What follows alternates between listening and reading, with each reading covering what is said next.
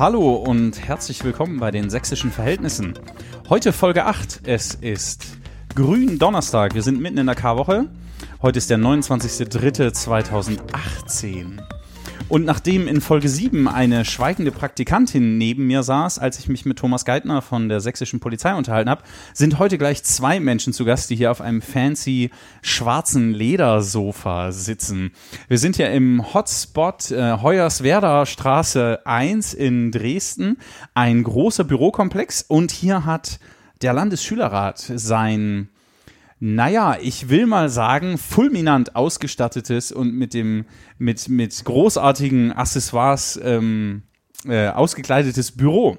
Hier darf ich heute zu Gast sein. Ich freue mich sehr darüber. Das Thema Schule und Bildung in Sachsen hat ab der ersten Folge mit Frank Richter eigentlich immer wieder eine Rolle im Podcast gespielt. Und es ist also höchste Zeit, da mal genauer hinzuschauen und genauer hinzuhören und sich ähm, erklären zu lassen, was hier los ist. Deshalb kommt hier sowas wie eine Doppelfolge, die aber nicht unmittelbar zusammenhängt. Also diese Woche Folge 8 mit dem Landesschülerrat. Nächste Woche Freitag dann immer noch in den Osterferien. Alle, die im Skiurlaub in Altenberg oder sonst wo sitzen, können es also noch hören. Nächste Woche Freitag dann die Folge mit Kultusminister Piwarz. Eine andere Perspektive auf Bildung und Schule in Sachsen. Aber jetzt darf ich meine Gäste vorstellen.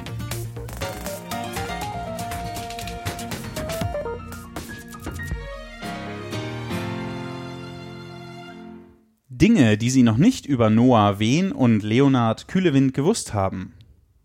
Fangen wir mit Noah an. Er geht erst seit drei Jahren in Sachsen zur Schule, kommt eigentlich aus einem kleinen Dorf in Bayern und ist vor drei Jahren nach Leipzig gezogen. 16 Jahre alt, Lieblingsfächer GAW, Geschichte und Deutsch, eine fast klassische Kombination. Und äh, total entspannen kann er beim Handballspielen oder Joggen gehen und richtig auf die Palme bringt ihn Engstirnigkeit sowie Ziellosigkeit. Darüber werden wir gleich reden, welche Ziele er so hat, denn er ist der Vorsitzende des Landesschülerrats in Sachsen. Und links von ihm sitzt Leonhard Kühlewind. Leonhard ist der Pressesprecher seit drei Jahren beim Landesschülerrat Sachsen und studiert im ersten Semester Jura. Wie man als Student im Landesschülerrat landet, das interessiert mich sehr. Entspannen kann er beim Lesen und richtig fertig macht ihn beziehungsweise auf die Palme bringt ihn eine Woche fertig essen in der Prüfungsphase. Also alles Meckes, Döner, Dürüm, was auch immer er da in sich hineinschaufelt. Das wird er uns gleich erklären können. Heute sind sie zu Gast in der achten Folge der sächsischen Verhältnisse. Noah Wehn und Leonhard Kühlewind. Herzlich willkommen. Hallo. Hallo. Schön, dass ihr da seid. Wie geht's? Bestens.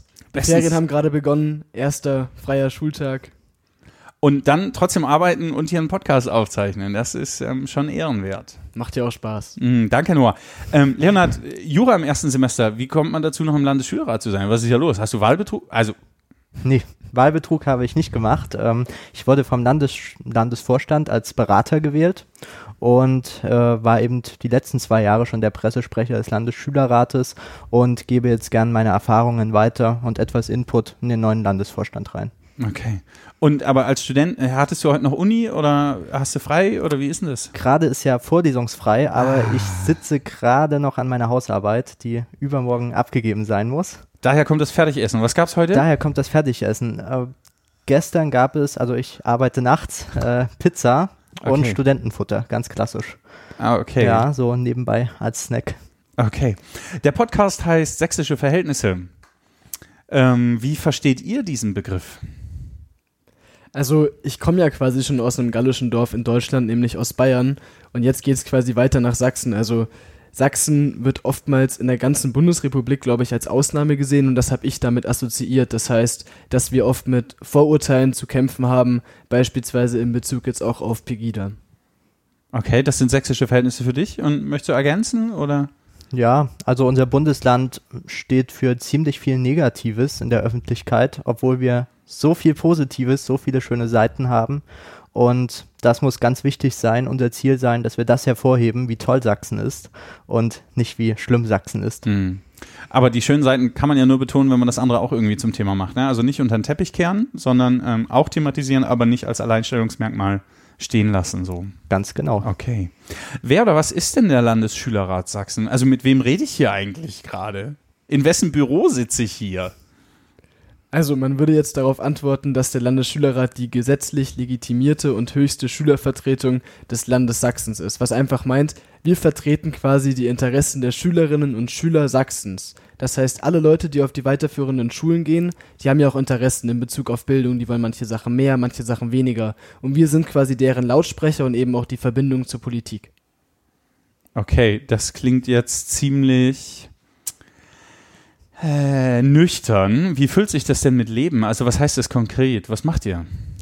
Konkret heißt das einerseits, dass wir ganz, ganz viel mit unserer Basis, also den Schülerinnen und Schülern eben zu tun haben und andererseits, dass wir in so klimatisierten Besprechungsräumen sitzen und auch wirklich versuchen, gegenüber wichtigen Politikern unsere Meinungen und unsere Standpunkte durchzudrücken. Das heißt aber auch gleichzeitig, dass man mal um 22 Uhr noch schnell ein Telefonat führt, dass man mal noch schnell eine Rede zu Ende schreibt, wenn man bald eine Veranstaltung hat. Und das heißt auch gleichzeitig, dass man mal beispielsweise irgendwelchen Leuten hinterher telefoniert, wenn man noch bestimmte Sachen braucht. Okay, was sagt Papa dazu, wenn du abends um 10 noch rasch ein Telefonat führst mit mh, mm, dem Kultusminister oder seinem Büro? Ich glaube, Papa ist ein Stück weit stolz auf mich. Andererseits gibt ihm das vielleicht auch zu denken. Okay. Na krass. Ähm, also sowas wie ähm, Lobbyist für die Schülerinnen und Schüler in Sachsen sein oder Lobbyverband sein, ja. Dafür sorgen, dass ähm, es ihnen möglichst gut und wohl ergehe. Ich habe auch auf irgendwelchen Insta-Stories und im Profil habe ich gesehen, dass ähm, du beim, ihr beim Minister oder du hast beim Ministerpräsidenten gesessen, schön mit Hemd und Krawatte und Sakko und so. Genau, also am Anfang ähm, seiner neuen Legislaturperiode hatten wir eben ein Gespräch mit dem Ministerpräsidenten und gleichzeitig auch mit dem Staatsminister für Kultus und eben ein paar Vertreter von uns waren auch noch dabei.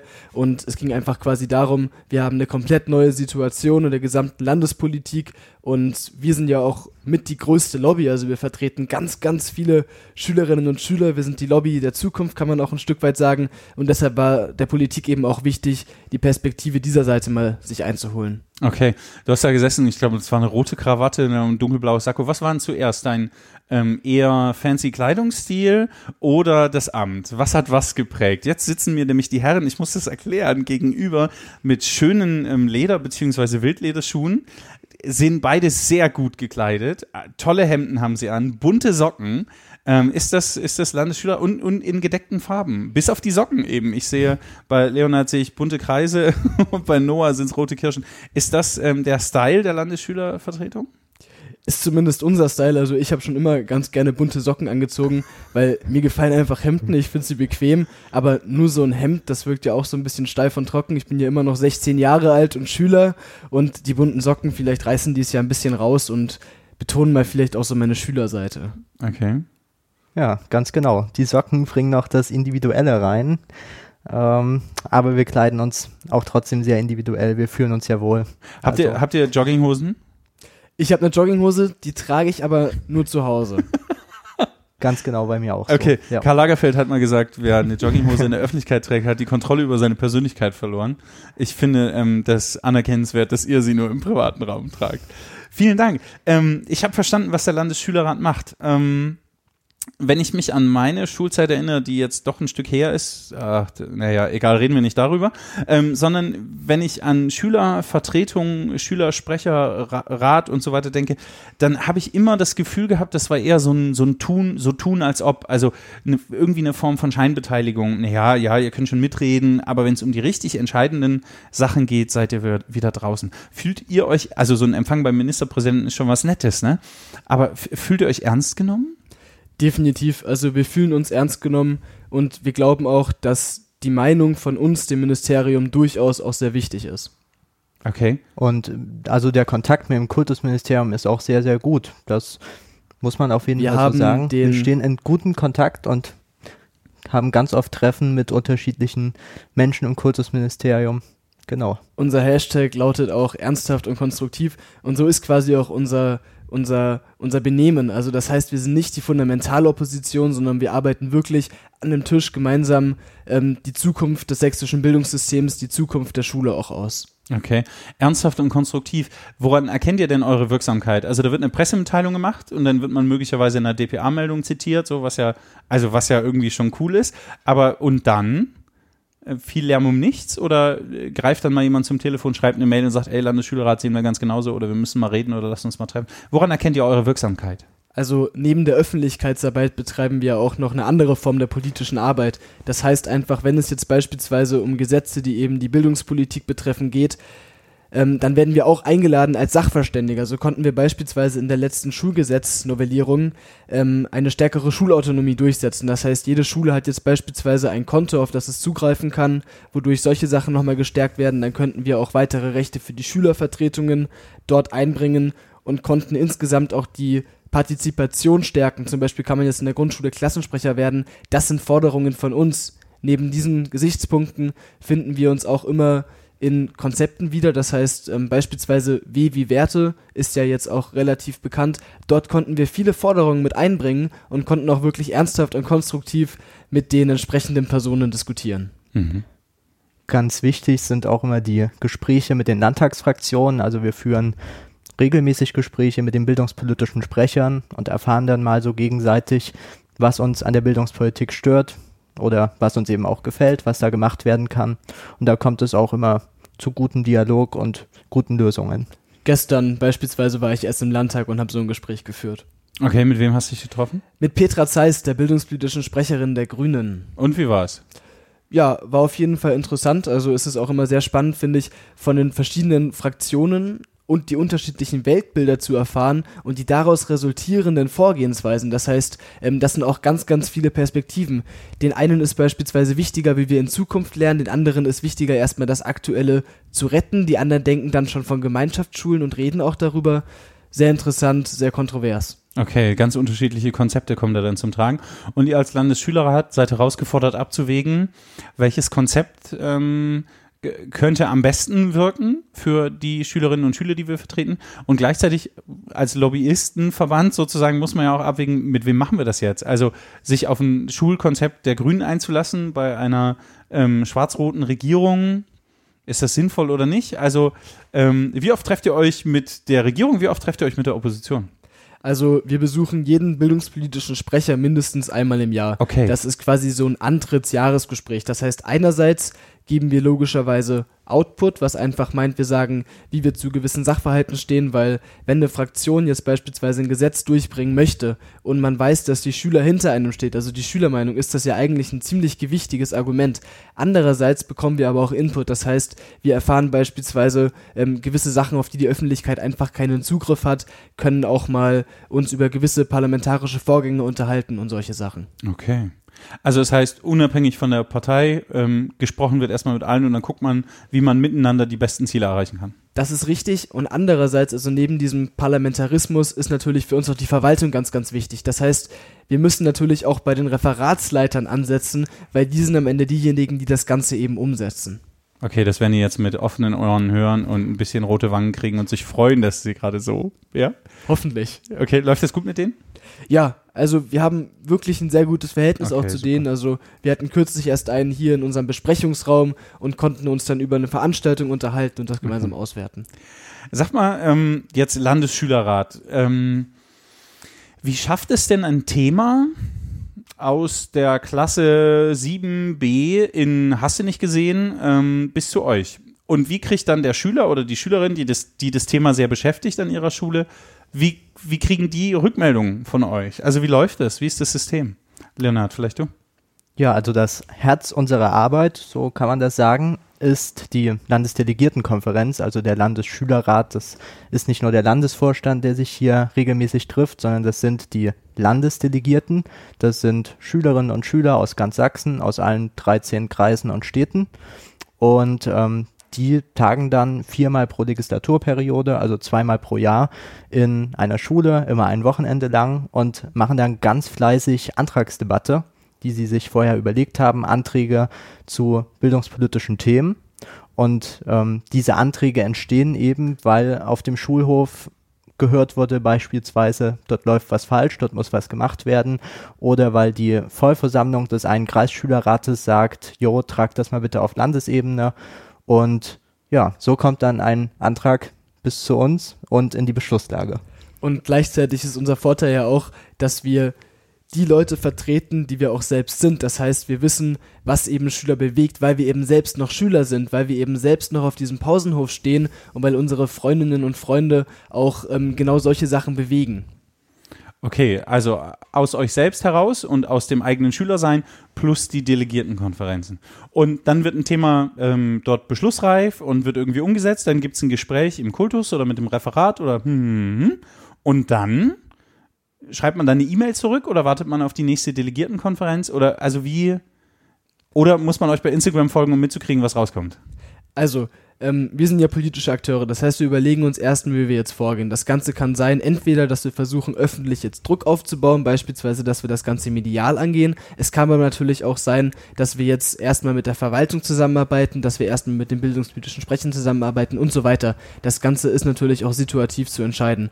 Und man bekommt von unseren Erfolgen mit, indem man uns natürlich hoffentlich auf Instagram beispielsweise folgt, also einmal durch Social Media, andererseits auch durch unsere Landesdelegiertenkonferenzen, wo wir dann auch solche Sachen eben mit einfließen lassen und zu guter Letzt natürlich auch in den normalen Printmedien. Hm, Und dann noch die klassische Website, wo sowieso alles irgendwie öffentlich gemacht wird von euch. Okay.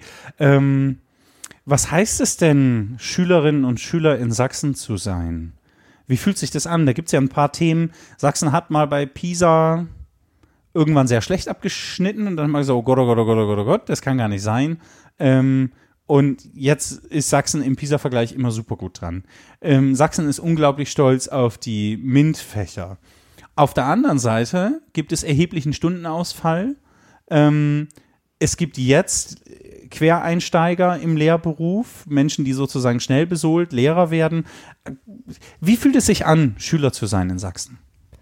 Einerseits denke ich, dass wir unter ziemlich großem Druck stehen, was einfach daran liegt, dass wir eine sehr große ähm, Stundenbelastung eben haben. Andererseits merkt man, glaube ich, auch, dass das ganze System im Wandel ist. Das heißt, man sieht einerseits, dass wir ähm, oft Stundenausfall haben. Andererseits sehen wir, dass so leichte Formen der Digitalisierung vielleicht auch endlich mal in der Schule Einzug finden. Und ähm, diese beiden Punkte machen es, glaube ich, auch ziemlich interessant, vor allem auch für Schülervertreter. Mhm. Okay.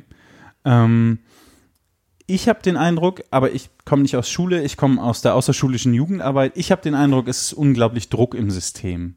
Also ähm, es gab 2016 über 6000 Verfahren gegen Schulverweigerer. Woran liegt es eurer Meinung nach, dass Schülerinnen und Schüler, jetzt 2016 über 6000 Verfahren zumindest, ähm, woran liegt es, dass Schülerinnen und Schüler sich diesem System verweigern? Was meint ihr? Also die Schülerinnen und Schüler gehen ja dann offensichtlich nicht gern in die Schule. Und ja, was gibt es da für Gründe? Also das System oder das Schulsystem fokussiert sich ziemlich auf dieses Vermitteln, das Vermitteln der Leistungen oder das Vermitteln des Stoffes, damit man Leistung bringt. Und möglicherweise sind da einige Schülerinnen und Schüler erstmal komplett überfordert unter Druck mit diesem Leistungsgedanken, der, der eben, der da eingreift. Hinzu kommt vielleicht noch, dass Schüler oftmals als eine graue Masse wahrgenommen werden. Das heißt, ähm, man nimmt nicht wirklich das Individuum und versucht es bestmöglich zu beschulen, bestmöglich zu fordern und bestmöglich auch zu fördern, sondern man sieht wirklich, das ist eine ganze Klasse von 28 Schülerinnen und Schülern und dann ist doch vollkommen klar, dass zumindest beispielsweise der Schwächste, dass beispielsweise der Stärkste leistungstechnisch einfach runterfällt und dass er einfach nicht wirklich ähm, an sein ganzes Potenzial geführt werden kann. Okay. Ähm, ich habe aber auch den Eindruck, dass bei Schülerinnen und Schülern sich was verändert hat. Also wenn ich zurückgucke, als ähm, ich Jugendlicher Ehrenamtlicher war, da habe ich mir ab und zu schon, habe ich mich bemüht, habe ich mit meinem Pfarrer bequatscht, dass ich schon donnerstags eine Freistellung kriege, obwohl wir erst Freitagmittag losgefahren sind. Da habe ich noch ein bisschen Faulenz gemacht, in Ruhe Sachen gepackt, mich natürlich inhaltlich auf die Arbeit vorbereitet, ganz klar. Also es war total viel zu tun und so.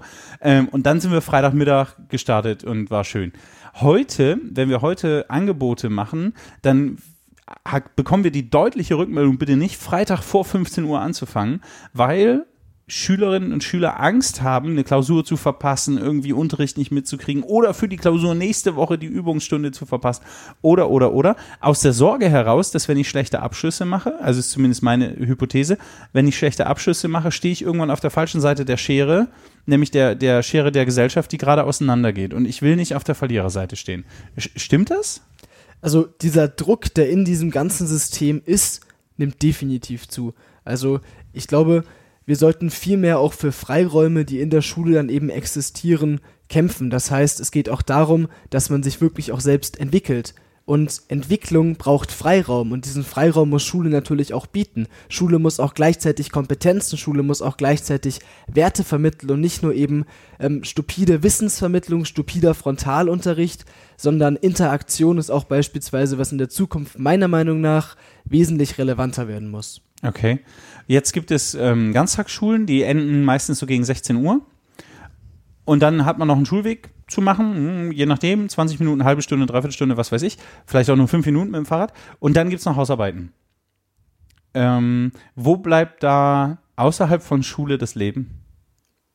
Also ich kenne es selbst noch auf, aus Bayern, weil ich war auch mal auf einer, auf einer Ganztagsschule und ich war bis 16 Uhr im Unterricht und war um 18 Uhr zu Hause und da blieb tatsächlich relativ wenig vom Leben nach der Schule zumindest übrig. Aber andererseits muss ich auch sagen, dass ich beispielsweise eineinhalb Stunden Mittagspause hatte. Und ich kann mich daran erinnern, dass ich mit meinen Freunden Schach gespielt habe, Tischtennis gespielt habe und so weiter. Und das hat mir ziemlich viel Spaß gemacht und auch ziemlich viel gegeben. Also ich glaube, man muss das immer abwägen und das Wochenende bleibt ja am Ende trotzdem noch. Okay, wenn ich nicht für die Klausur am Montag lernen muss oder hm, äh, du merkst, ich bleibe kritisch, ne? Das Schule ist nicht, ist nicht ganz so mein Lieblingsort, glaube ich. ich. Also anderthalb Stunden Mittagspause kann ich mir gut vorstellen, Tischtennis spielen und so. Aber es wäre ja auch cool, wenn man sagt, ey, 16 Uhr Schluss, 17 Uhr bin ich zu Hause, dann muss ich nichts mehr machen. So. Wäre das, wär das nicht mal eine geile Forderung für den Landesschulrat? 16 Uhr ist zick, da fällt der Hammer, ich lasse alles in der Schule und komme am nächsten Morgen um 8 erst wieder? Sie haben eigentlich recht, weil es ist insofern unfair, als dass es jetzt beispielsweise, wenn wir jetzt ähm, Richtung Arbeitnehmerrecht gehen, da gibt es ja Vorschriften. Man darf ja nur eine bestimmte Anzahl genau. an Stunden am Tag arbeiten. Zwischen jetzt, Arbeitsende und Arbeitsbeginn müssen zwölf Stunden. Richtig, genau. So, dann sollte man sich doch einfach mal die Frage stellen, ist das bei uns der Fall? Also ich kann bei mir persönlich sagen, in der Prüfungsphase ist das definitiv eben nicht der Fall. Ähm, trotzdem, um nochmal zu meinem Ganztagsschulenbeispiel mhm. zurückzukommen, wir hatten damals die sogenannte Arbeitsstunde. Das waren 45 Minuten, die uns jeden Tag zustanden, wo wir Hausaufgaben machen konnten und lernen konnten. Das ist eine Sache. Die zweite Sache ist aber auch, dass wir, wie gesagt, von dieser stupiden Wissensvermittlung weg müssen. Hm. Das heißt, es geht darum, dass man im Unterricht auch schon beispielsweise ganz viel lernt, dass man schon ähm, viel arbeitet und so weiter. Und solche Sachen sollen auch vermehrt abgefragt werden. Hm. Ähm, Anfang März wurde die Kürzung der Stundentafeln diskutiert. Wir bleiben noch ein bisschen bei Schule, um auf den momentan herrschenden äh, Fachkräftemangel im, im Lehrkörper zu reagieren. Also wir haben zu wenig Lehrerinnen und Lehrer in Sachsen. Und dann haben wir gesagt, hm, Sachsen hat sowieso eine große Stundentafel, könnte sinnvoll sein, die zu entschlacken.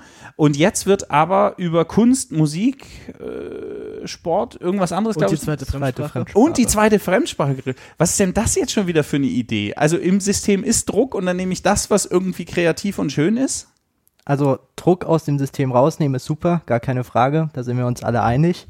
Nur das ist dann eben nicht der richtige Ansatz. Also, dass wir auf die Kreativitätsfächer gehen, die ja gerade so für die individuelle Entwicklung eines Schülers ähm, stehen, also ähm, Musik oder Kunst oder Sport, das sind immer so Fächer, da kann man sich mal ausleben, austoben, mal Abwechslung in den Schulalltag reinbringen. Dort anzusetzen, ist sehr gewagt. Noch dazu die zweite Fremdsprache. Ähm, in Zeiten der Globalisierung einer immer weiter vernetzten Welt brauchen wir eher mehr Fremdsprache als weniger. Ähm, das ist eher unglücklich. Also, dass wir wirklich sagen, wir gehen auf die Lehrpläne, wir schauen uns alle Fächer an, wo kann man etwas entschlacken und das geht definitiv. Also, ich behaupte, in jedem Fach kann man locker was wegnehmen, was dann auch nicht unbedingt schaden würde. Man kann auch was hinzufügen, was was eine bringen könnte, Menge, was was klar. bringen könnte. Aber ähm, auf diese Fächer zu gehen, das als ersten Vorschlag zu machen, das ist keine gute Idee. Hm. Das würde ja auch eher in die Richtung wiedergehen, zu sagen, wir erhöhen noch ein bisschen mehr die Leistung und wir geben noch mehr, ähm, wir nehmen die Kreativität aus dem System. Es hat jemand eine Frage geschickt, die fand ich interessant. Ich habe die jetzt verkürzt, weil das war eine komplexe Nachricht über Facebook. Ähm, äh, kurz zusammengefasst, die, die Dame sagt, Leistung und Ellenbogen nimmt in der Schule immer mehr zu. Und die Frage nach Herzensbildung und Menschsein, ähm, die wird überhaupt nicht mehr gestellt, sondern es geht nur noch um Optimierung für den Arbeitsmarkt, Bereitstellung zukünftiger Wirtschaftskräfte, ähm, lernen, lernen, lernen und das Wissen wiedergeben können. Was, also wie nehmt ihr das wahr? Was sagt ihr dazu? Also ich glaube, diese Perspektive kann durchaus entstehen und ich plädiere nochmal dafür, wir müssen davon wegkommen. Auf jeden Fall. Das heißt, es geht darum, dass wir die Humboldtschen Bildungsideale auch wirklich verteidigen. Es geht darum, dass wir den Menschen auch zum Menschen machen. Das heißt, ich glaube auch, ähm, wir werden nicht nur älter, sondern wir werden auch gleichzeitig zum Staatsbürger. Und als Staatsbürger hat man meiner Meinung nach nicht nur gewisse Rechte, sondern auch gewisse Pflichten, beispielsweise zu wählen. Das heißt, dass solche Sachen eben auch eine Rolle spielen. Gleichzeitig hat Schule für mich eben nicht nur ähm, eine Rolle als Wissensvermittler, sondern auch als Institution, die wirklich auch erzieht.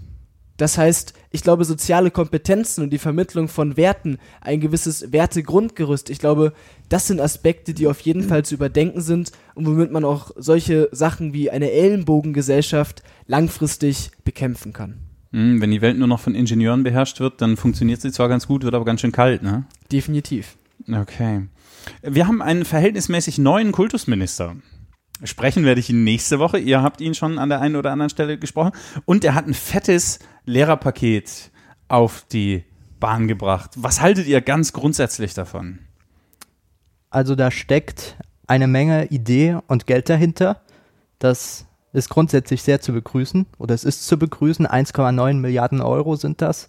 Das, das ist, ist, richtig viel eine Kohle, ganze ja. Menge Geld, was wir Mhm. uns auch immer gewünscht haben als Landesschülerrat. Ähm, in Bildung kann man nie zu wenig investieren. Und ähm, dass da jetzt endlich was gemacht wird, dass ganz viel reingesteckt wird, das ist dringend notwendig und das ist super. Okay.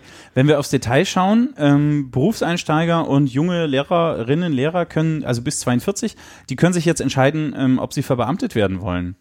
Lehrer über 42 fühlen sich dann so ein bisschen veralbert äh, und, und veralbert und fürchten den Zwist im Lehrerzimmer. Was, was haltet ihr von der Verbeamtung? Also wir sind da sehr skeptisch. Die Verbeamtung lehnen wir ab. Die ist einfach nicht mehr zeitgemäß. Also nur jetzt mit dem Argument zu kommen, das machen doch alle, Außer Berlin und was Berlin macht, finden wir nicht cool. Ganz so, genau. Deswegen müssen wir jetzt mitspielen. das, das kann kein Argument sein. Also Mhm. das ist ein, ein Modell aus dem letzten Jahrtausend, kann man ja schon sagen. Und dem stehen wir ablehnend gegenüber. Und ich habe schon mal erwähnt, dass wir uns, wie gesagt, auch als die Lobby der Zukunft selbst verstehen und wir können eben eigentlich nicht dulden, dass die Zukunft auf diese Art und Weise belastet wird. Also das sind ja wirklich Durch Beamtenpensionskassen richtig, zum Beispiel. das sind okay, ja. exorbitante Summen, von denen wir sprechen. Das Ganze auf dem Rücken der jungen Generation, der Generation, ähm, die mal für ihre Rente unter, an, unter anderem Für meine. sorgen sollen. Bestenfalls, Danke, ja genau. danke. Ich weiß es sehr zu schätzen. Danke. ja, für meine Rente und dann für die Beamtenpensionen noch. Ja, sozusagen genau, das kommt hinzu, Okay. ja. okay. Und deswegen sagt ihr, das ist, ähm, halten wir für unangemessen. Man muss auch dazu sagen, es gab und gibt auch die Zeit für nachhaltige Lösungen zu sorgen. Also der Lehrermangel kommt jetzt nicht allzu überraschend und wir können auch in Zukunft ungefähr zumindest planen, wie viele Lehrer wir brauchen. Und da wäre es doch viel mehr äh, angebracht, jetzt mal wirklich über nachhaltige Lösungen zu diskutieren und nicht kurzfristig die Verbeamtung als das Allheilmittel einzuführen. Da gibt es bessere Konzepte, die man dann auch bringen könnte. Und das würde Sachsen in der Bildung wirklich, wirklich fortschrittlich machen. Zumal es ja auch Lehrkräfte gibt, die sagen, ach, Verbeamtung will ich eigentlich gar nicht. Ne? Also eine faire Entlohnung. Wenn wir auf einen anderen Punkt gucken im Lehrerpaket, ähm, äh, Grundschullehrerinnen werden von der E11 in die E13 gehoben und bekommen damit das gleiche Gehalt wie Oberschul- und Gymnasiallehrkräfte. Ähm, haltet ihr das für angemessen? Definitiv. Also wir ähm, sehen das als sehr begrüßenswert, halten es auch für einen längst überfälligen Schritt, aber finden es natürlich auch toll, dass die Staatsregierung das jetzt auch endlich mal umsetzt. Um nochmal zur Verbeamtung kurz Hm, zurückzukommen. Okay, ja. ähm, wir sehen es auch ein bisschen kritisch, dass eben nur ein Teil des Lehrerzimmers entlastet Mhm. wird. Das heißt, ähm, es kann ja eben nicht das ganze Lehrerzimmer entlastet werden, wenn wir jetzt beispielsweise über die Lehrer sprechen, die eben unser Bildungssystem seit Jahren am Laufen halten. Das heißt, Ü, Ü50 beispielsweise, ja. Und das ist eben so, dass wir dann dort eine gewisse Spaltung auch einfach feststellen müssen. Das heißt, wir sehen dann ganz klar, wir, wir sehen eine Zweiklassengesellschaft, die sich in diesem Lehrerzimmer auch bildet. Das Ganze sorgt für Zwist. Ich hatte kürzlich erst ein Gespräch mit unserem Direktor, der mir auch nochmal ganz klar gesagt hat, wie die Stimmung aktuell im Mhm. Lehrerzimmer ist. Die Stimmung ist schlecht. Diesbezüglich bin ich auch von der Staatsregierung ein Stück weit enttäuscht. Andererseits gibt es ja noch einen weiteren Punkt, der dort eine große Rolle spielt, nämlich die Überarbeitung der Lehrpläne. Hm. Das begrüßen wir grundsätzlich. Gleichzeitig möchten wir aber auch zu bedenken geben, dass eben die Zeitschiene, also wo das ganze Projekt anvisiert wurde, das sehen wir schon sehr kritisch, um nicht, um nicht sportlich zu sagen. Also wir sind wirklich gespannt, was dort für Ergebnisse auf uns zukommen werden, freuen uns, das Ganze auch als Partner mit zu gestalten und auch zu kommentieren dann schließlich Mhm. und ähm, blicken auf jeden Fall erwartungsvoll dem Ganzen entgegen. Okay, also die Spannung ähm, im System, äh, wie Schule gut und sinnvoll zukunftsfähig weiterzuentwickeln, ist in Sachsen, die bleibt erhalten trotz leerer Paket. Ähm, ich habe die kritische Stimmung gehört. Was gefällt euch daran, dass grundsätzlich Geld in die Hand genommen wird und investiert wird?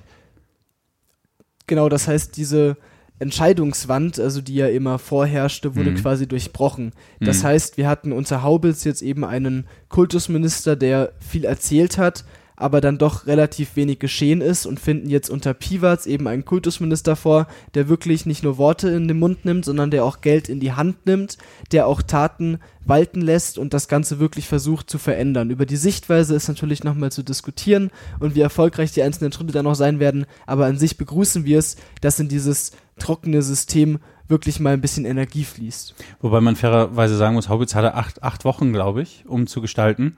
Ähm, und er hat als erstes die Debatte um die Veram Verbeamtung eingebracht, ähm, die jetzt auch umgesetzt wird unter Kultusminister Piwatz. Insofern, also ähm, ich glaube, das war kein leichtes Brot aus dem G- Direktorat eines Gymnasiums in den sächsischen Landtag ähm, einzutauchen mit ganz anderen Spielregeln und dann wieder raus. Und das ist, ähm, naja, aber was würdet ihr denn sagen? Ähm, wer, wer, wer gibt einen besseren Kultusminister? Ein Direktor eines Gymnasiums oder ein Jurist?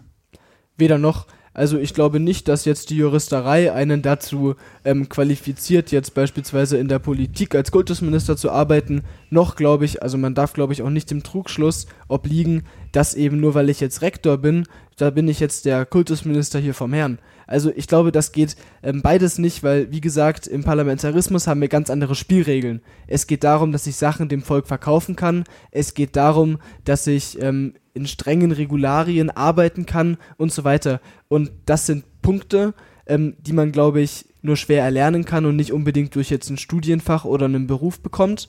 Ähm, trotzdem finde ich persönlich, das ist meine eigene Einschätzung, dass Piwatz die Spielregeln doch ganz gut verstanden hat, was natürlich auch aufgrund seines Engagements davor so ist. Im, Und- Im sächsischen Landtag zum Genau, Beispiel als genau. Landtagsabgeordneter und Richtig, so weiter. das heißt, okay. dadurch hat er die Spielregeln vielleicht ein Stück weit mehr verstanden und für Haubitz war es natürlich auch unheimlich schwer. Das heißt, Hm. wenn man jetzt von der Praxis in ein extrem komplexes, sehr, sehr theoretisches, sehr, sehr verwaltungslastiges System kommt, das ist auf jeden Fall nicht einfach.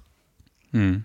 Also Leona, ne, weißt du Bescheid? Äh, studierst Jura. Kannst du dir vorstellen, mal Kultusminister zu werden in Sachsen? Das wäre was. Ist auf jeden Fall ein, ein spannender Job, denke ich. Ähm, Also ich, ich ich, wäre, ich wäre ausgelastet, ja. Ja. Und es gibt, es gibt viel zu tun. Und Hättest du Bock drauf, mal tauschen? Das, das hätte schon was, Herr ja. Piwatz geht noch mal ein bisschen studieren. Macht, was, erstes, erstes Semester? Erstes Semester. Erstes genau. Semester. Zurück zu den Basics. Na, das wäre doch mal. Ich schlage es ihm nächste Woche vor. das ist sehr gut. Wenn er das hier jetzt nicht hört, weil wir sind schon über Minute 30, da hat, er hat der Pressesprecher bestimmt schon abgeschaltet und sagt, ungefährlich. Ich schlage es ihm nächste Woche vor, wer sich darauf einlässt. Ähm, ich bringe euch zusammen, ich mache das klar für euch. Dankeschön. Ich ja, kein, mich drauf. kein Problem. Einen Tag tauschen. Mal sehen, was das wird. Okay, ähm, das Bundesministerium für Familie, Senioren, Jugend und so weiter und so weiter, die haben eine Jugendstrategie, handeln für eine jugendgerechte Gesellschaft. Schule nimmt weit über 50 Prozent der zur Verfügung stehenden Zeit von Jugendlichen in Anspruch. Wie wird Schule jugendgerechter? Schule wird jugendgerechter, indem man ähm, beispielsweise auch nicht nur eben aus Schule Schule macht, sondern indem man auch den Jugendlichen Möglichkeiten zur eigenen, zur eigenen Gestaltung und zur eigenen Entfaltung auch gibt. Das heißt, einerseits fordern wir, dass es demokratischeren Unterricht gibt, das heißt, dass man sich darüber unterhält, was den Schüler eben interessiert. Wir kennen es selbst, das, was man machen möchte, macht man natürlich auch besser mit einem ganz anderen Ehrgeiz, mit einer ganz anderen Ambi Ambition dahinter. Und gleichzeitig ist eben auch wichtig, dass man auch Freizeitangebote in den Schulalltag einfließen lässt. Okay. So wird Jugend, äh, so wird Schule jugendgerechter und Jugend schulgerechter. Wie sieht denn für euch ähm, die Schule der Zukunft oder die Schule von morgen aus? So malt mal das ganz, das Big Picture. Was wird werden in Sachsen ähm, 20, 25, wenn Noah seine äh, 15. Legislatur feiert oder sowas? Das wäre was.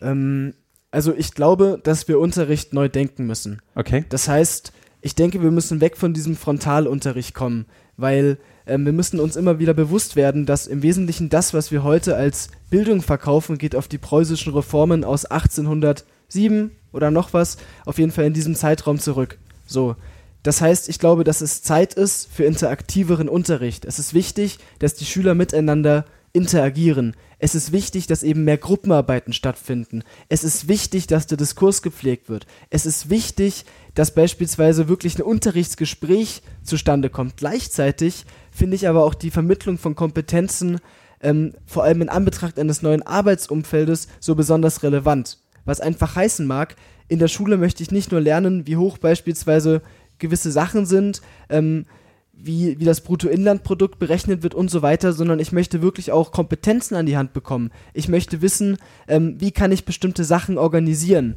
Wie, wenn ich jetzt eine ganz große, komplexe Herausforderung habe, wie gehe ich daran ran? Das heißt auch ähm, Ansätze von Projektmanagement, dass man sich das Ganze beispielsweise in kleine Aufgaben zurechtlegt. Und neben diesen Punkten ist es natürlich wichtig, dass wir nicht auf der einen Seite die Schule haben und auf der anderen Seite das private Umfeld. Weil wenn wir im privaten Umfeld über Laptops und über Smartphones sprechen, in der Schule immer noch ein generelles Handyverbot herrscht und das digitalste in der Schule jetzt beispielsweise am Pausenhof ist, wenn ich jetzt mal auf WhatsApp mit meinem Mitschüler oder sowas schreibe, dann kann das einfach nicht sein. Das aber heißt, hast du, aber ich weiß nicht, ich glaube, es hat sich eines getan, aber hast du schon mal Lehrer einen Overhead-Projektor oder einen Polylux bedienen sehen? Ja, alltäglich. Natürlich. Also, das, das sehe ich ja immer noch jeden Tag. Also, es ist zwar richtig, dass gewisse Schritte in dieser Richtung unternommen wurden. Das heißt, es gibt auch Konzepte, die eben mit dem Landesschülerrat ausgearbeitet worden sind. Und wir sind, glaube ich, auf einem guten Weg. Aber wir müssen jetzt eben mal endlich von diesem Denken ins Machen kommen. Das heißt, es braucht jetzt hier nicht nur wirklich die Hardware, die Software und die digitale Kompetenz, sondern es braucht erstmal die digitale Infrastruktur. Hm. Wenn wir keine ordentliche Internetleitung haben, warum sollen wir dann darüber sprechen, ob die Schüler jetzt digitale Endgeräte bekommen? Und um nochmal kurz meine Vision zu beenden, neben der Digitalisierung und neben dem Unterricht neu denken, ist mir besonders wichtig, dass politische Bildung anders angegangen wird. Ich Mhm. glaube, wie gesagt, als Staatsbürger muss man ja auch wählen gehen oder sollte man zumindest wählen gehen.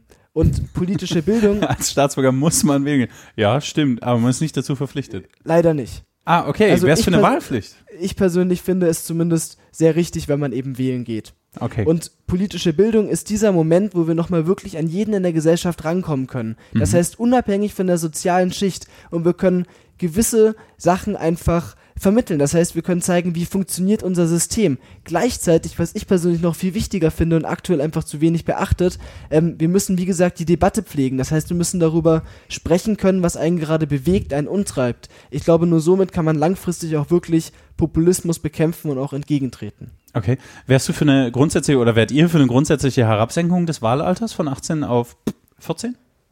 16? Also ich glaube, dass wir nicht über die Herabsetzung des Wahlalters zu sprechen haben, sondern erstmal sollten wir darüber sprechen, ähm, wie viele Erstwähler überhaupt wählen gehen. Also wir sehen, dass Erstwähler nicht die Gruppe ist, die am meisten wählen geht oder allgemein junge Wähler, sondern wir sehen, dass beispielsweise Ü60 am meisten wählen geht. Und wir sollten erstmal probieren, wirklich diese Leute auch zu den Wahlurnen zu bekommen und dann bin ich gerne dafür offen, auch darüber zu sprechen, ab 16 wählen zu gehen. Nee, aber das ist, das ist ein Schluss, den einige machen. Die sagen, also wir müssen politische Bildung in Schule verändern. Mit Herabsetzung des Wahlalters auf zum Beispiel 16 ähm, hätte man so etwas wie ein, ein Betreuungskontext, nämlich Schule, wo das Thema passiert und plötzlich betrifft es eine Generation, dass sie tatsächlich auch zur Tat schreiten dürfen. Unkontrolliert, frei und so weiter und so weiter. Ähm, wenn ich mich aber in Schule mit politischer Bildung beschäftige, dann aus Schule raus bin und in ganz andere Systeme eintauche und dann zur Wahl schreiten darf mit 18 hm, und wenn die Legislatur endet, ähm, so sagen einige, dann findet Erstwahl eben nicht mehr statt. Aber in dem Betreuungskontext Schule, wo das immer intensiver, hm, man könnte Wahlkampf machen und so weiter und so weiter und so weiter, ähm, wäre das theoretisch möglich, mehr Menschen zur Wahl zu bewegen. Aber vielleicht ist das auch gerade eine abgehobene Debatte und steht noch gar nicht so zur Diskussion. Ich denke, wir sollten, wie gesagt, erst darüber diskutieren, wie politische Bildung sein muss. Okay. Und danach, wenn das eben auch so funktioniert und wenn unsere Arbeit Früchte trägt, dann ist man für solche Sachen auf jeden Fall auch Okay. offen. Ich würde gerne über deine Digitalisierungs- oder den Teil der Digitalisierung in deiner Vision noch kurz sprechen. Ähm, du hast nämlich davor gesagt, we- wenn man etwas macht, worauf man Lust hat oder wenn man etwas macht, worin man gut ist, dann macht es auch mehr Spaß. Ähm, jetzt stelle ich mir eine Schule vor, die schnelles Internet hat und ich stelle mir eine Schule vor, die so ein geiles mm, Whiteboard, Wand, digital, Beamer gestütztes Gedöns mit Kettensäge am Rand hat oder sowas. Und dann stelle ich mir vor, ähm, die Lehrer, bei denen ich Unterricht hatte, die stehen davor. Und ich müsste, glaube ich, aufpassen, dass sie nicht zum falschen Stift greifen, äh, um die, damit diese schöne digitale Wand nicht für immer kaputt ist. So, also wie kriegen wir es hin, nicht nur die Infrastruktur sicherzustellen, sondern Menschen auch Lust zu machen, sich mit dieser neuen Form des Lernens und Lehrens auseinanderzusetzen? Habt ihr da eine Idee?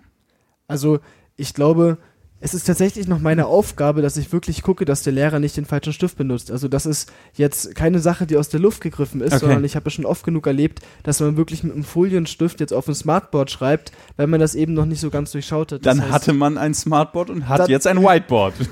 bei, bei uns gab es das auch manchmal und äh, jedes Mal musste dann der Spiritus zum Einsatz kommen, Ah, um okay. dann das Whiteboard wieder in den normalen Zustand zu bringen. Also das ist natürlich ein Problem, dass da einige Lehrkräfte noch überfordert sind mit dem Neuen, Hm. aber da können wir ihnen auch überhaupt keinen Vorwurf machen. Also sie sind damit nicht aufgewachsen und jetzt muss es die Aufgabe von uns, der jungen Generation, der Schülerinnen und Schüler sein und natürlich ähm, dem Kultusministerium, den Mit Weiterbildungskonzepten Stellen, mit und so weiter zu reagieren. Qualifizierungen zu Ja. reagieren und das Okay. auch flächendeckend.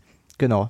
Okay. Mhm. Und ich glaube auch, dass wir Digitalisierung entweder ganz oder gar nicht angehen müssen. Das heißt, es geht nicht darum, dass wir einfach die Lerninhalte, die wir schon auf die Tafel geschrieben haben, auf eine PowerPoint-Folie übertragen, das Ganze dann an die Wand klatschen und das Ganze abschreiben lassen. Das kann auf keinen Fall die Lösung sein.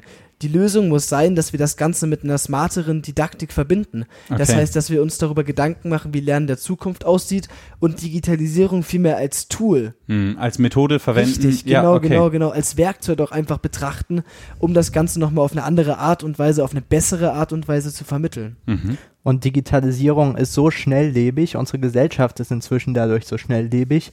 Deswegen müssen wir da auch immer wieder Druck machen und sagen, das Konzept oder die Ideen, die helfen uns nicht erst 2030 was, sondern wir sind jetzt in der Schule Mhm. und wir müssen jetzt ähm, damit was lernen. Und das ist ganz wichtig, dass da jetzt die Konzepte, die es schon gibt, auch ganz schnell umgesetzt werden. Die Digitalisierung macht schnelllebig. Während wir hier nämlich so reden, habt ihr ungefähr vier Insta-Stories und drei Facebook-Posts oder so abgesetzt und vielleicht noch in die landesweite Landesschülerrat ähm, Bilder geschickt. Aber jetzt seid ihr auf euch allein gestellt im nächsten Fall. Wir spielen Entscheiden oder Leiden, meine Herren. Hier ist ja ähm, der Sack des Grauens sozusagen. Heute in der Landesschülerrat Special Edition. Entscheiden oder leiden, ähm, wenn ihr eine Folge gehör gehört habt, kennt ihr es schon. Es funktioniert so. Ihr zieht. Wie, ah, wir müssen klären, wie wir es machen. Wir sitzen heute zu dritt hier. Ähm, ich ziehe eine Entscheidung und wem lese ich sie vor? Wer will, wer will die Entscheidung abkriegen, die ich vorlese? Gern ich. Okay. Ja. Leonhard, ich lese dir vor, dann ziehst du und liest Noah vor und dann zieht Noah und liest mir vor. Okay, so läuft's. Wunderbar. Alles klar, los geht's. Dann entscheiden oder leiden. Okay, ähm, Noah äh, Kühlewind heißt du jetzt, ja? Leonhard. Äh, Leonhard, Entschuldigung, Ganz Mann. genau. Leonhard Kühlewind. Jetzt kommt aber die Frage, würdest du ab sofort nicht mehr Leonhard Kühlewind, sondern lieber Leonhard Klofrau oder Leonhard Wichser mit Nachnamen heißen? es heißt entscheiden oder leiden. Das stimmt, die Special Edition. Klofrau oder Wichser. Mm, Ich habe ganz, ganz viel Respekt vor den Klofrauen oder den, den Reinigungskräften überhaupt. ist ja Und Schule, ne? Da Ist auch, ist auch Schule. Ja. Ich glaube, ich würde deswegen die Klofrau nehmen. Okay, ja, da okay. Kann, man, kann man stolz drauf sein. Gut argumentiert. Exzellent argumentiert. Der Mann wird Jurist. Bitteschön. Jetzt fängt Noah langsam an zu schwitzen. Er hat eine Idee, in welche Richtung es geht. Ja. Oh, ein langer Zettel. Mm, ja, gut. Lieber bei jedem Song automatisch mitsingen oder mittanzen müssen? Das ist eine schwierige Frage. Ich kann weder singen noch tanzen. Andererseits, ich glaube, tanzen wäre für mein Umfeld lustiger. Also ich würde dann doch. Du würdest immer, okay. Ich, aber andererseits, wenn man jetzt Auto fährt, dann ist tanzen ja schon schwer. Hm? Muss eine interessante Ausdrucksform Ja, werden. ich- Oder stell dir auf dem Weihnachtsmarkt vor, Last Ja. Christmas, jedes Mal, jedes Mal. Ja, aber ich glaube, die Stimmbänder sind dann irgendwann auch kaputt. Singen oder tanzen? Also da was tanze jetzt tanzen? Ich, da tanze ich lieber. Okay. Da tanze ich lieber. Lieber Mitglied im Verein für Wasserballett oder Boxen werden. Äh, die Entscheidung ist total leicht. Ich würde Boxen nehmen. Aber Wasserballett kann ich mir auch gut vorstellen. Ja, danke, danke. Ich habe absolut die Figur dafür. So grazil. Ja, genau, genau so. Aber ähm, ich würde Boxen nehmen. So, jetzt gibt's noch einen. Ja. Äh, Hand aufs Herz. Lieber dich tätowieren oder lieber piercen lassen? Oh. Bei dir wäre wahrscheinlich eher die Frage, kommt noch ein Tattoo dazu oder? Ein Piercing? Lieber Genau, tätowieren genau. oder piercen lassen? Ähm, ich habe auch beides vorbereitet, also wir können das gleich nebenan machen. Sehr gut, dann, dann würde ich das Tattoo nehmen. Also, Was für ein Motiv? was für ein Motiv? Mm, eine schlichte Erde, also eine Weltkugel. Okay, schade, ich kann nur Elefanten, aber steche ich dir dann Elefanten sind auch sehr cool. gleich. Okay, Ja, bitteschön. der Elefant. Ja. Lieber mit 18 oder mit 45 Jahren aufhören zu altern? Wird der junge Mann gefragt, der 16 ist. Ja, Also, ich glaube, mit 18 ist man ja noch in so besserer Verfassung und mit 18 bekommt man auch mehr Mädchen als mit 45, oder? Also, ich glaube, ich würde mich dann doch So, für die die, Prios 18 sind klar. Definitiv. Okay, ein noch und dann kriegt ihr je noch einen von mir gestellt. Oh. Brauchst du die anderen hier? Lieber uneingeschränkte Macht oder uneingeschränkte Kraft haben? Ah, das wäre eigentlich eine Frage für den Vorsitzenden gewesen. Ne? ähm, also uneingeschränkte Kraft ist jetzt, wenn dann der andere uneingeschränkte Macht hat, ist irgendwie doof. Ne? Dann bist du stark wie Sau, aber der andere kann dich trotzdem an die Wand spielen. Uneingeschränkte Macht, wahnsinnig verantwortlich, aber ich hätte so ein paar Ideen. Ich würde uneingeschränkte Macht nehmen. Ja, aber beim Boxer ist vielleicht dann doch die Kraft. Ach so, du meinst, ja, aber beim Wasserballett ist auch Ja. egal. so, jetzt kriegt ihr jeden noch einen. Ist zwar unfair, aber meine Spielregeln. Mh, nur die kriegst du lieber lebenslang Kleidung tragen, die zwei Nummern zu groß oder zwei Nummern zu klein ist. Ich bin jetzt nicht der muskulöste, also ich glaube, ich würde die zu kleine Kleidung nehmen, weil vielleicht sieht man ja so einen kleinen Hügel dann. Ah, okay. Sie machen da was her. Und. Ah, ist langweilig, das machen wir nicht. Oh. Oh ja, okay. Das ist äh, Landesschülerrat Spezial in der K-Woche, ist nochmal Leiden. Lieber über den Flur eines Krankenhauses oder einen fremden Hintern lecken. oh. Noah hat's erwischt. so, was sagt der Pressesprecher des Landesschülerrates? Entscheiden oder leiden? Entscheiden oder leiden? Äh, Ich würde jetzt mal ohne groß zu argumentieren doch das Krankenhaus nehmen. Ja, ist okay, Ich glaube, musst auch nichts mehr sagen. Ja, ganz genau. Sehr gut. Das war Entscheiden oder Leiden mit dem Vorsitzenden und dem Pressesprecher des Landesschülerrates.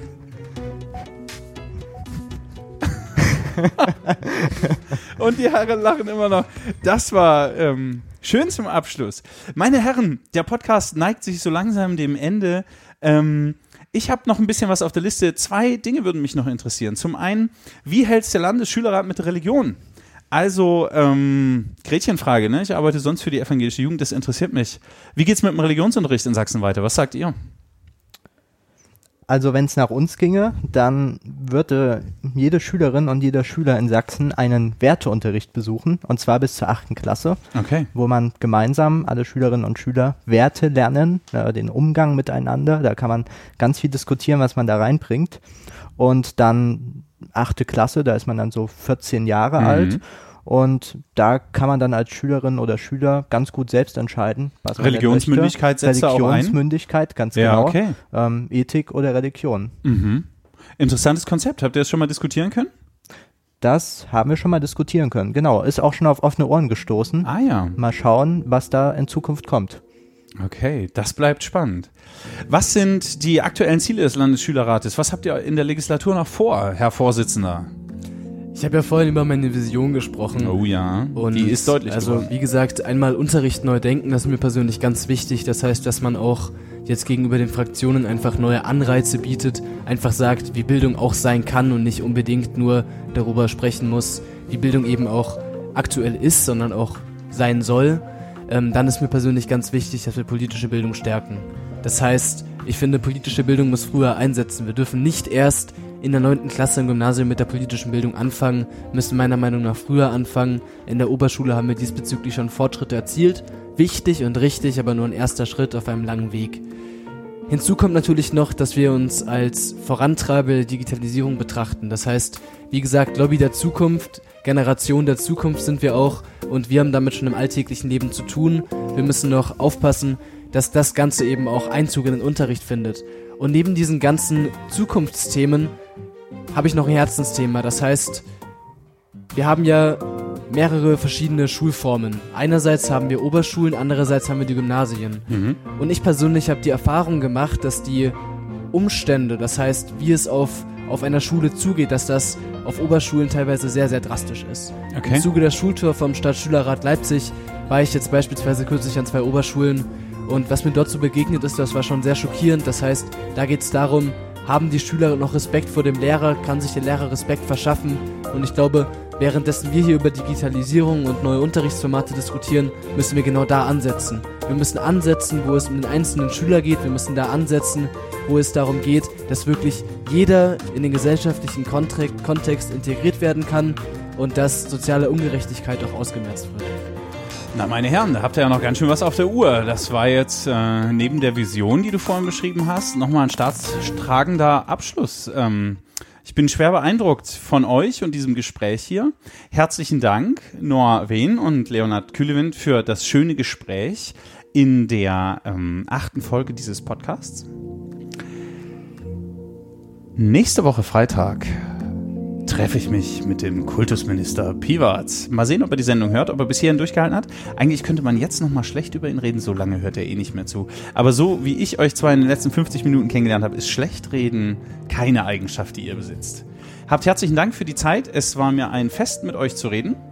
Ähm, euch da draußen, alles Gute, schöne Ostern. Genießt die Feiertage. Lasst einen Kommentar da oder ein Beitrag oder ein Like oder ein Abo oder das, was euch gefällt. Oder nach wie vor ist die E-Mail an Herrn Spotify offen, dass wir auch dort senden können. Herzlichen Dank fürs Zuhören. Ich freue mich auf eure Kommentare und Rückmeldungen und jetzt frohe Ostern. Tschüss. Tschüss, frohe Ostern.